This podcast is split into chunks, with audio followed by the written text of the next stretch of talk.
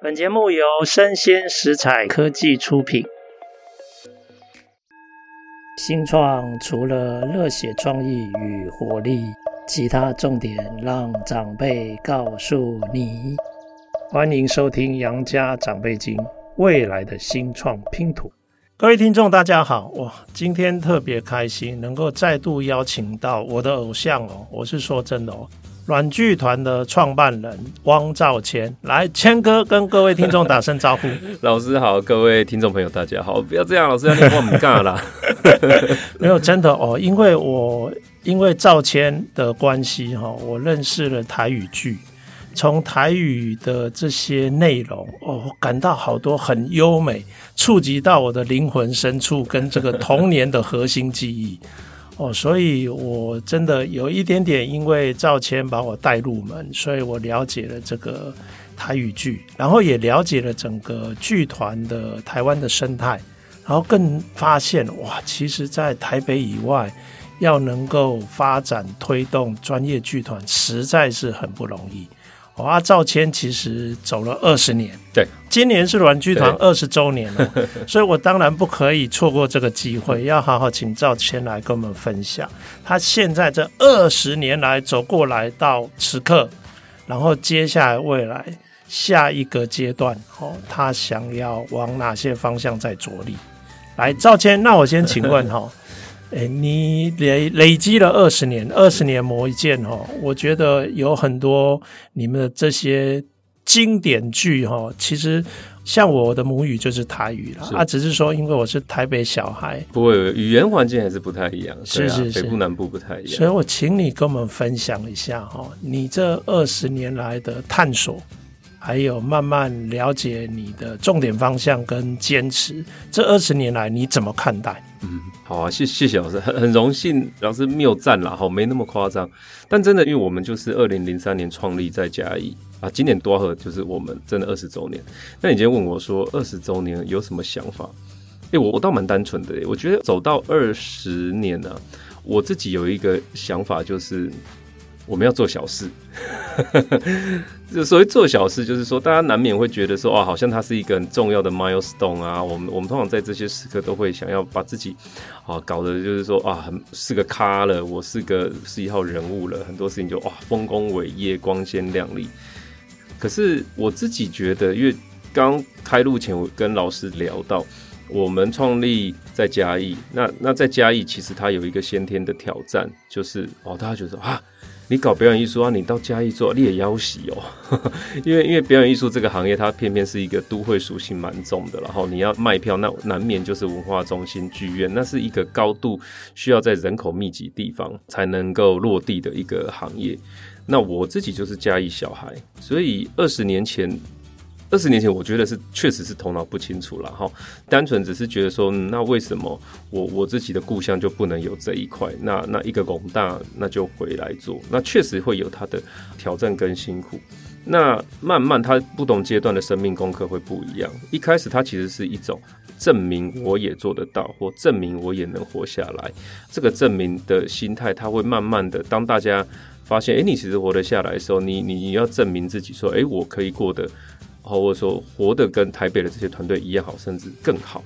那我我我自己觉得说，前二十年，我觉得这个证明自己的心态，它当然是一个很强烈。那很像一个青少年嘛，哦，青少年在成长期，哦，小时候受父母教育什么的，爸爸妈妈告诉你什么就是什么，跟圣经一样。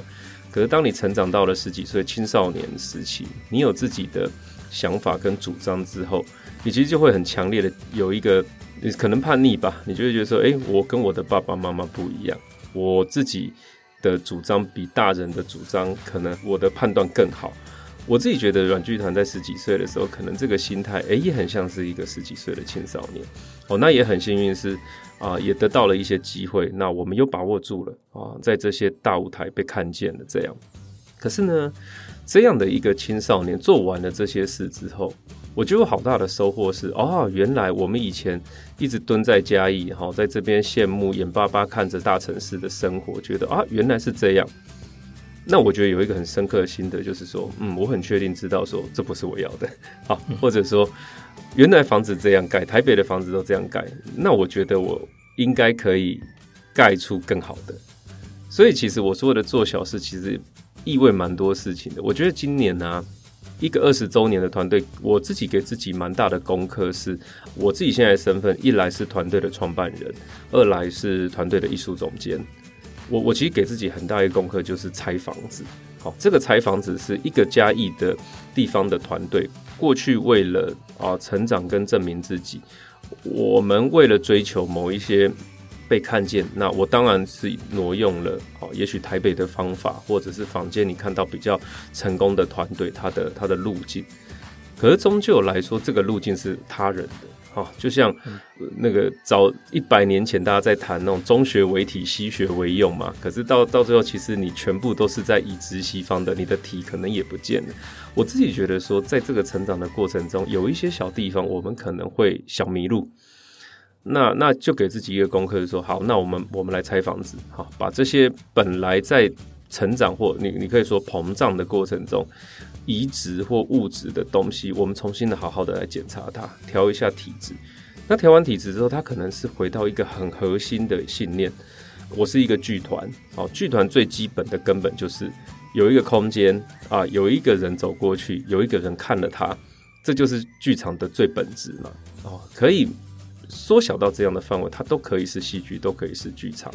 那软剧团要做的事情，并不一定要是那一种啊，舞台布景很华丽，然后下那么多绚丽的灯光的事情，不用，它就是人跟人之间的交往，人跟人之间的啊互相影响，而且它是有一点善意跟正正面的。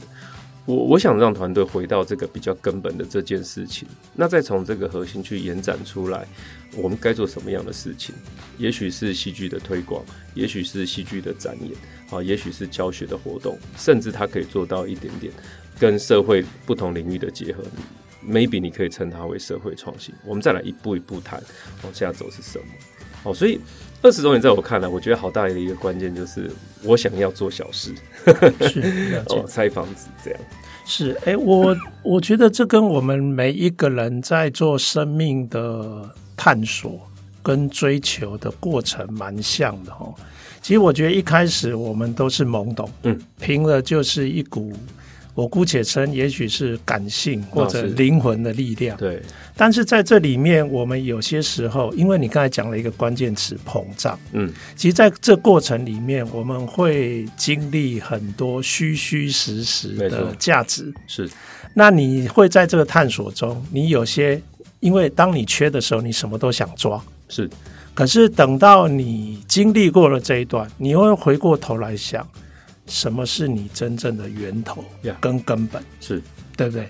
所以回到源头跟根本，你现在又在重新你说拆房子哦，我听了很感触很深。嗯，对，我就觉得你是在重新在打自己真正的基盘，嗯，然后把那些所谓膨胀虚的东西慢慢放掉。是，还是要回到我们真正的实质的价值，它就是人跟人之间。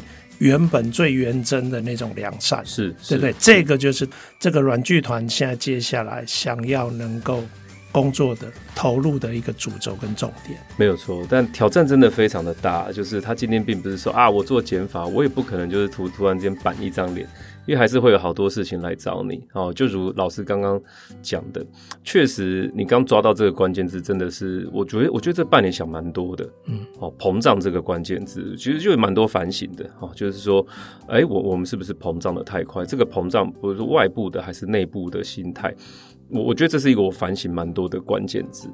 哦，那那那在这个过程中，你如何选择？过去是你没你没有选择，下面打其他力的红爱者，你也你也想证明自己，你你就也都也都不放这样。可是慢慢的就是大家看你的标准要求严格度都会不一样。你要怎么在这里面？大家也要看你说你是不是可可被信赖的一个品牌，那你就要有一些态度。这个态度不一定是拒人于千里之外，好，它可能是你如何爱惜你的羽毛，哦，你如何。保守你的一切选择，诶、我我自己蛮清楚感觉到，在这里面心态它就有一些哦，应该不是说一些，就是会有很大的不一样。这这里面要有很大的智慧，那去去理解这个道理。我我确实在这方面，我觉得哇，这这一题是真的很大的一个题目，那正在面对它。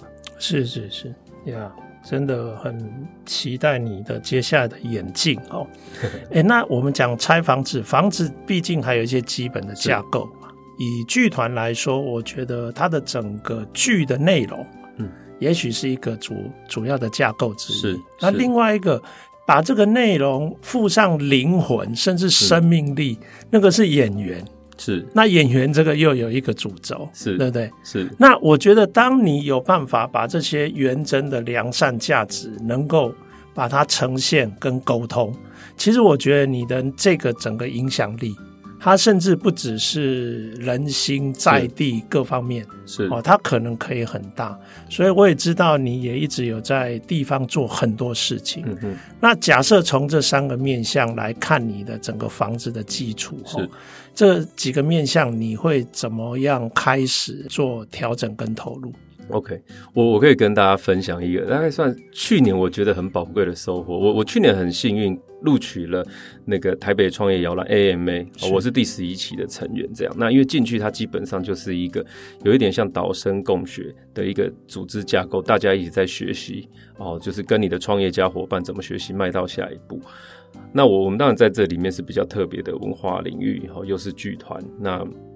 应该是最特别的，对，我都同我都开我都开玩笑说，我好像那种流星花园里面山菜烤到流星花园，我旁边都是那种天使轮 IPO，然后哦跟那种 Mark Cuban 开会非矽谷的，我说哇天，我的妈呀！那当然很很，我觉得在这里面是大开眼界了哈。我觉得很幸运是我在这里面的导师。是影响力学院的创办人丁玲娟老师，啊、oh, 他自己当然就是辅导好，并且陪伴很多重要的企业走过品牌这条路。我是在跟他面谈，我印象好深刻。然后我们先介绍公司，组织图一摊开了，他就有点傻眼。我我就说，啊，老师，我们有有第一二什么专案组啦，然后行销等等等等等。我说啊，请问一下，你这七八个组，每一组就是一个组长带一个人。啊！你们里面有七八成全部都在做节目，那请问你们谁来卖节目？嗯、他发自内心的困惑了，他有点那个愣住，因为可能老师平常陪的公司可能都是比较成熟的组织。老师的这个反应对我来说，我诶，我就想蛮久的，非常真诚的一个场合。我说，诶，对呀，我真的想蛮久，我就觉得说，应该说，我就发现说，对我们过去一直是一种很制造思维，也就是说。啊、呃，至少我熟悉的台湾了哈。我们之所以会选择创业或走入这条路，大部分都是艺术生产者啊。像我是学艺术创作的，我是个导演，那我当然有满腔的热忱，想要创作啊跟表现，内容制作就是我的强项。那坊间也绝大部分的剧团都是艺术总监主导，那都是内容制造生产的。也就是说，这件事情根本上就会跟一间公司会有不太一样的差别。好，今天我我是艺术家，我作者论。嗯，今天我觉得年度我的作品想要发表 A，那就所有人围绕着你把这个 A 做出来，其他人好像是你的助理。好，你就是那一个耀眼的太阳。这样，可是，一间我们今天 run 企业，我们知道说企业不是一个太阳啊，它可能是一个生态系哦，一个系统。好，在这个系统里面，大家彼此有各自的专业去互相的牵引啊，并且提出良善的作为，这样。那那就会来想这一题，发现说，哎、对呀，那今天我们花那么多力气在做作品，当然作品是一个剧团的根本，可是你还是有一些配置上面的思考，哦，那就回头来重新检视。那我们那也花了大概一整个季，去年下半一季的时间在讨论我们组织该怎么调。那最后得到的一个共识，我们就重新把原本剧团内部的七八个组别重新整理成我们认为剧团重要的三件事。那变成三个部门，嗯，好，那这三个部门，我们现在以我们来说，大概软剧团内部就是呃内容制作，好，当然是作品的核心。可是呢，除了这个之外，这个算是我们生产作品。那对外我们要怎么面对消费者？那么相关的就会有品牌啊、行销业务相关的这些东西。那我们就有一个部门，他在处理剧团的 branding 好，跟 marketing 这一块。嗯如何把这些作品好好的对外连接、对外诉说？一个组内，一个组外。那我们有另外一个营运部门，就是确保说这台机器 run 的顺利的话，哦，彼此之间调节可不可以 OK，可不可以顺利？那它里面当然就是基本的啊，人事啊、财务啊、公共关系啊，好，然后还有啊，我们一些行政业务相关是目前是我们的营运部门主管。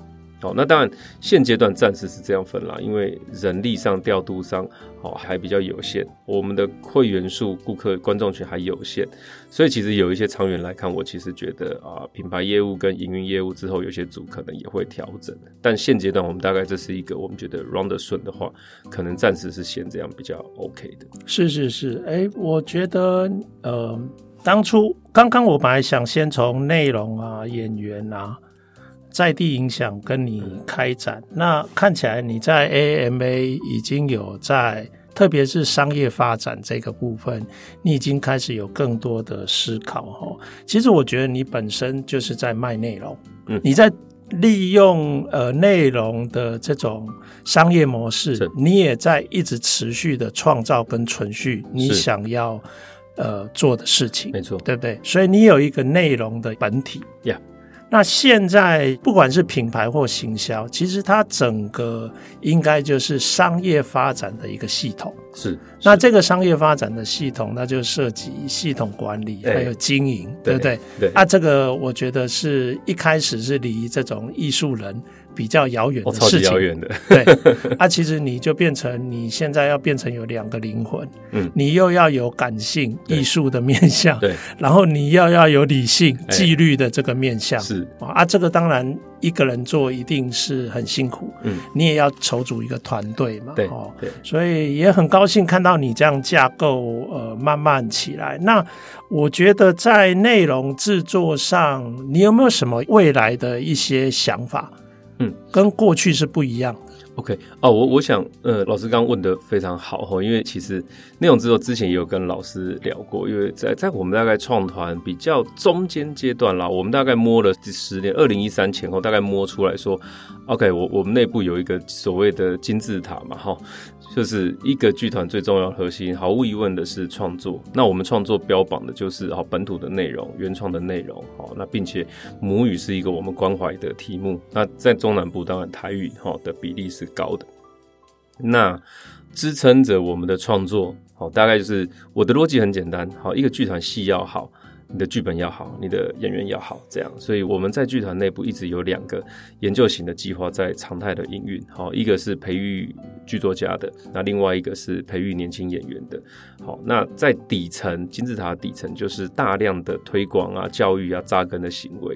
那它确实在上一个阶段为我们然后累积了一些基础的观众，比如说我们承办我们我们每一年三月办草草戏剧节啊，我们公益型的那个到偏乡去演出，并且教学学。的小地方计划，它为我们累积了呃一定的观众。那同时在这里面，因为它呃怎么讲，它的类别吧，它其实有些时候它它也是比较容易跟不同的机构合作，所以在商业上面哈，也为我们有一些比较怎么讲比较高的利润带来给剧团。那大概前几年跟老师认识的时候，就就其实内部在聊，我觉得也受老师的课程启发蛮大的。然后透过老师之前的影响力的练习，其实我们自己内部把它升级成，好，也许从贝塔到一点零吧。我自己重新在看待说，诶，那我的创作、研究、推广、教育这三件事情。走过二十年，我们怎么看待？那我们其实内部现在是把它定调成为哦，原本的这个创作它是很自我导向的，但我们应该思考的事情是如何延展拓展表演艺术的影响力。嗯，如果你的 mindset 是是去想象剧场的影响力，我们这么样一个在嘉义，也就是在南方的剧团，你可以做的事情就很多了。我怎么样把过去大家不是那么多被看见的南部的风土人文民情，透过我的作品去带给更多的群众，甚至做国际连接。那我做的越扎实，好，观众就有机会透过我的这些能量看到更多，可能是不一样的布袋戏传统，不一样的音乐剧，哦，不一样的一个展览。也就是说，剧场的影响力透过你的能量，它是有机会跨界展现出不同的创新面貌。哦，那我想研究这个计划基本上不变，那只是说它也许可以做深一点。随着团队的能量，我今天做一个历史剧，好，我做一个台语剧，我的考究，我可不可以跟更高度的，比如说台史博啊，好，有更多的研究员导入，让它的扎实性可以更更饱和。好，那再来就是说，我们自己看待推广跟教育，其实我们回过头来讲，诶，我们不就是在做表演艺术？回过头来面对社会的社会创新吗？今天如果就像我们很多人会谈鼎泰丰的例子，它其实就是一个善用戏剧的能量，回过头来优化一个品牌的价值，很好的例子啊！好，就是剧场戏剧在这一个位置上，它它是反过头来去 inspire。或者是去影响一个成熟的品牌变得更好，或是跨越到它下一个阶段的价值。那今天如果我进到教学的现场，我不也是在做教育创新吗？好，所以其实从那个时候老师带的练习，我们自己 mindset 其实在过去两年有一点调整成，哎、欸，我们练习用更大的格局看待我可以做的这些事情。好，所以回过头来到。老师刚刚问说：“诶，我们的内容制作，其实现阶段，我认为我们的金字塔不变。好，但我们努力把这金字塔里面的分层，用一个比较高的格局来看待，说我来要求自己做的事情，它有更高的社会影响力的可能。这样，这是这个阶段，我想啊，我们确实也花蛮多力气在学习的一个题目。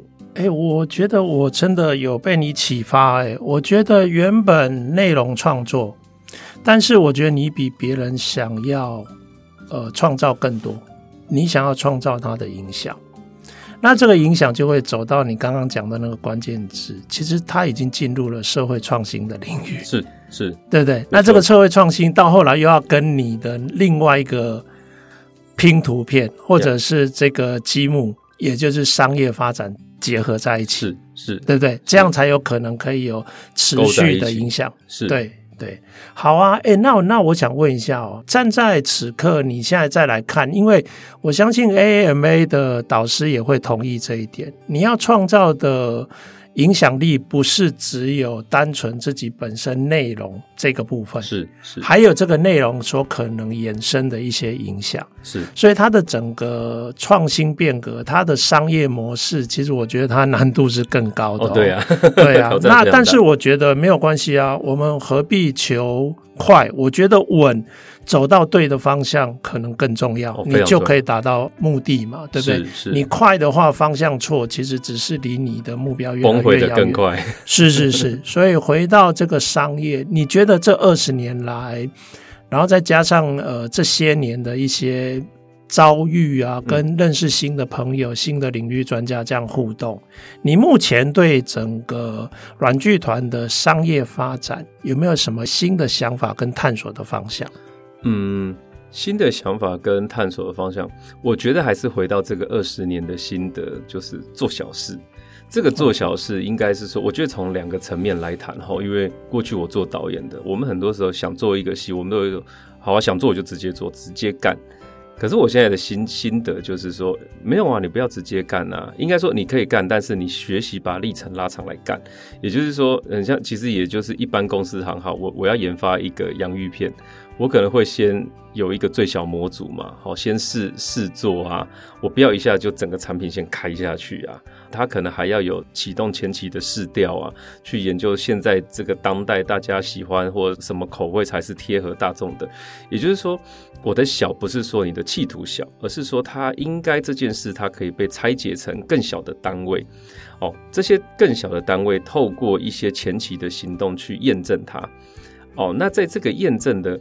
啊，过程中当然，我们其实就已经在做一个建构产业的事情了。好，因为我自己身处的表演艺术产业，过去大家一直觉得很痛苦，就是说啊，搞艺术养不活自己，那他好像就跟贫穷画上等号。我自己是反过来想，对啊，那是因为他长期以来我们高度依赖补助。高度作品导向，因此他一直迟迟无法真正的谈产业化。有没有可能今天我们试着走一条路，是我们先把自己的历程拉长？哦，当我们今天要推出一个作品，哦，甚至从商业角度我们谈产品，我们试着用一个公司可能的方式的时候，用比较小的单位，一步一步的去蹲它，好，去呼吁它。那其实这个作品，好，或者说这个孩子他生下来的存活率，我想一定会提高啊。那么这件事情在我看来，其实就是啊，我们要甘心做小事，嗯嗯，因为确实创作主导，有些时候大家会觉得说，我现在就要看到，我现在就要上台接受掌声啊，我现在这个作品就是要被看见，我要看到我我我被看见。不可否认，不管今天我是做演员的哈，我今天就做创作者，他一定会对于这件事情有一个，就是你是希望站上舞台的。我们我们所有人都是对于舞台有一种依恋哈，或者对掌声有一种向往。那在这个阶段，其实我觉得心理状态就是说，你你得练习蹲得好哦，因为做小事是不会有掌声的。哦，我我很喜欢看篮球，我是 NBA 马刺队的球迷。他们确实是放了一幅画，就很经典。他就说那句话意思大概就是说，每当他觉得好沮丧无力的时候，他就去看那种石匠敲石头。嗯，然后敲敲敲敲敲，他可能那边敲了一千零一下之后，哦，这个石头终于崩掉了。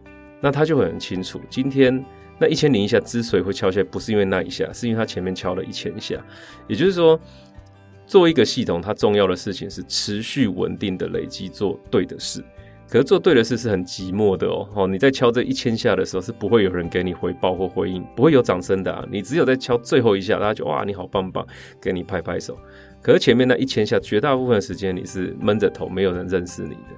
哦，那我自己觉得，我个性里面我还蛮喜欢这种事情的，就是说，当我知道这件事情是对的时候，我相信自己的判断跟品味吧。好，所以我是甘于做这样的事情。那我就觉得说，诶，那我们应该做对的事情啊。所以它其实是，你可以说它是做小事，可是对我来说，小事累积多了，它其实不一定小。今天我自己在看待软剧团再往下走哦，今天不管是结合嘉燕老师讲的这个企业管理的角度、商业的角度啊、或者说我们怎么样用自己新的 mindset 去看待，诶，我觉得好像是同一件事情。好，那这个两个小，一个是开头的小，那另外一个是结束的小。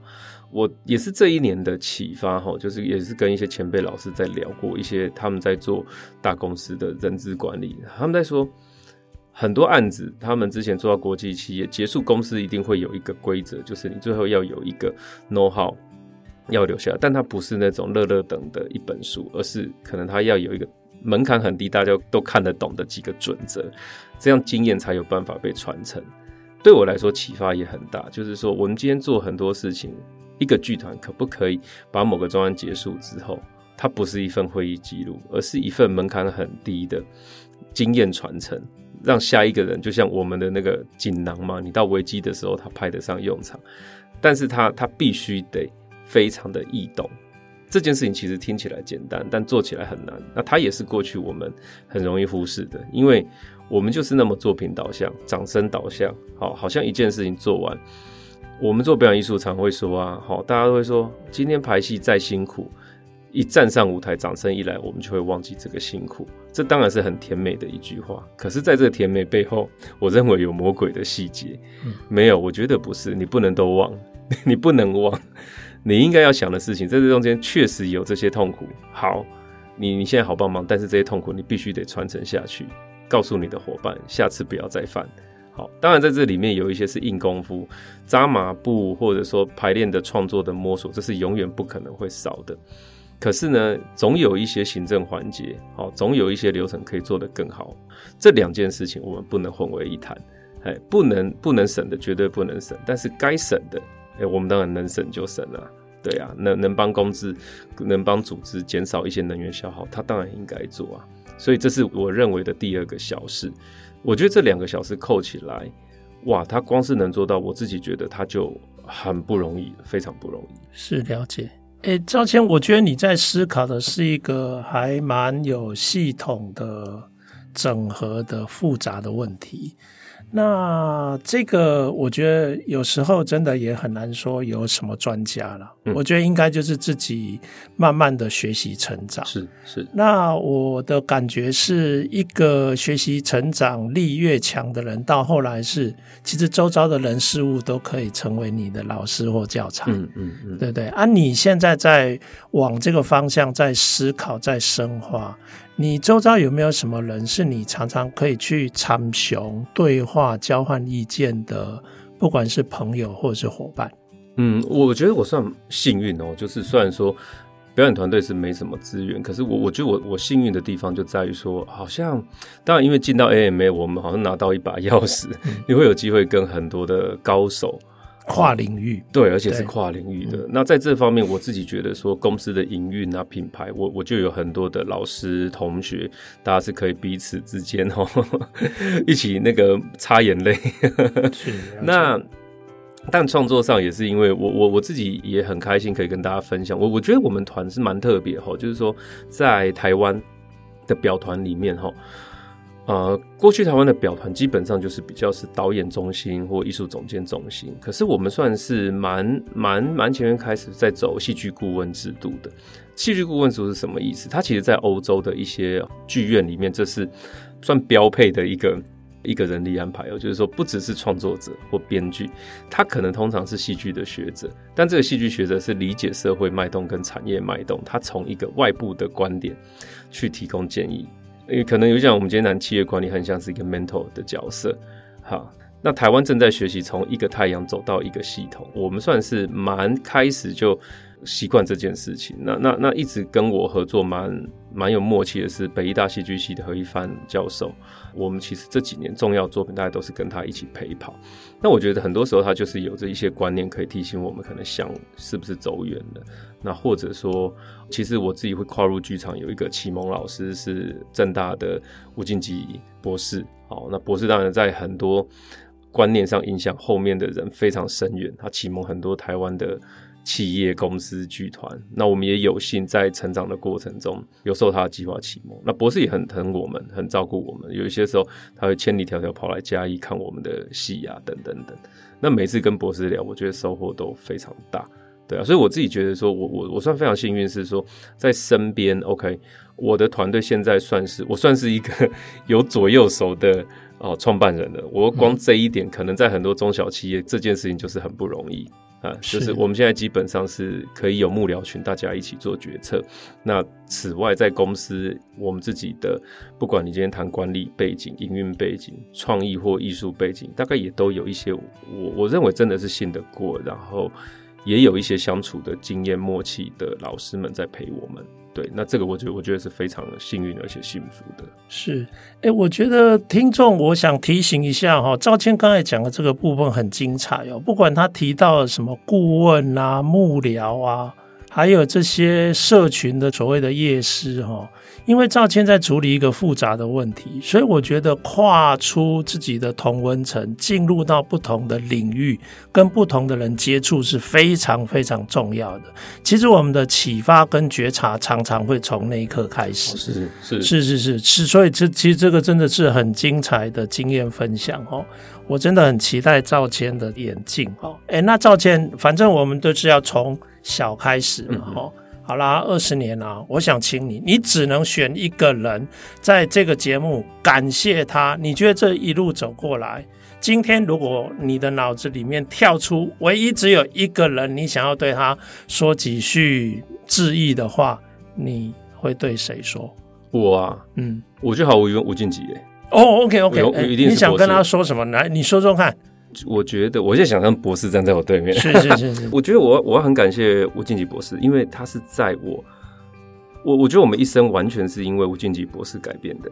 我是一个八零年代在嘉义乡下长大的小孩，那时候没有网络，我们无从知道这些资讯。那我完全是一个是在过去的这种填鸭教育底下的一个失败者。我在在这种旧的教育制度底下。消化不良、营养不良的一个残绿青年，那那真的是因为博士当年推动了一个青少年戏剧推广计划，我我们才会无心插柳、误打误撞，发现说原来这个世界还有这么一件事情是有意思的，那我们才辗转的，然后就又继续去进修剧场啊，然后创立剧团。我我觉得毫无疑问的，我我这一生是因为博士的计划而完全改变。第二个幸运是在。我们草创其实也都是小小小很鸟的这种团呢、我觉得很可贵的是，博士并不因为他自己已经贵为国策顾问、贵为大师，他永远对于年轻人他是无私的，而且乐于分享的。我们在这成长的过程中，他该提醒你，他永远会提醒你。好，并且是用幽默的方式。刚刚在跟老师聊到那个膨胀这件事情，其实也是今年在在跟博士在聊的时候，他的一个提醒。当然，他是永远是用很轻松幽默的方式来讲，可是他他一提这个关键词，我就觉得说，哎，在这里面有玄机，他他就会让我回去想很久。好，我我自己觉得今天我能够站在这里好好的，我觉得这一切的源头，我毫无疑问，我要感谢的人一定是吴敬吉博士。是是是，哇，哎，我听了真的。很感动哦，有点起鸡皮疙瘩。我觉得我们每一个人都有我们自己的人生旅程，但每一个人心中都有一个类似像吴敬吉博士这样的影响的人哈。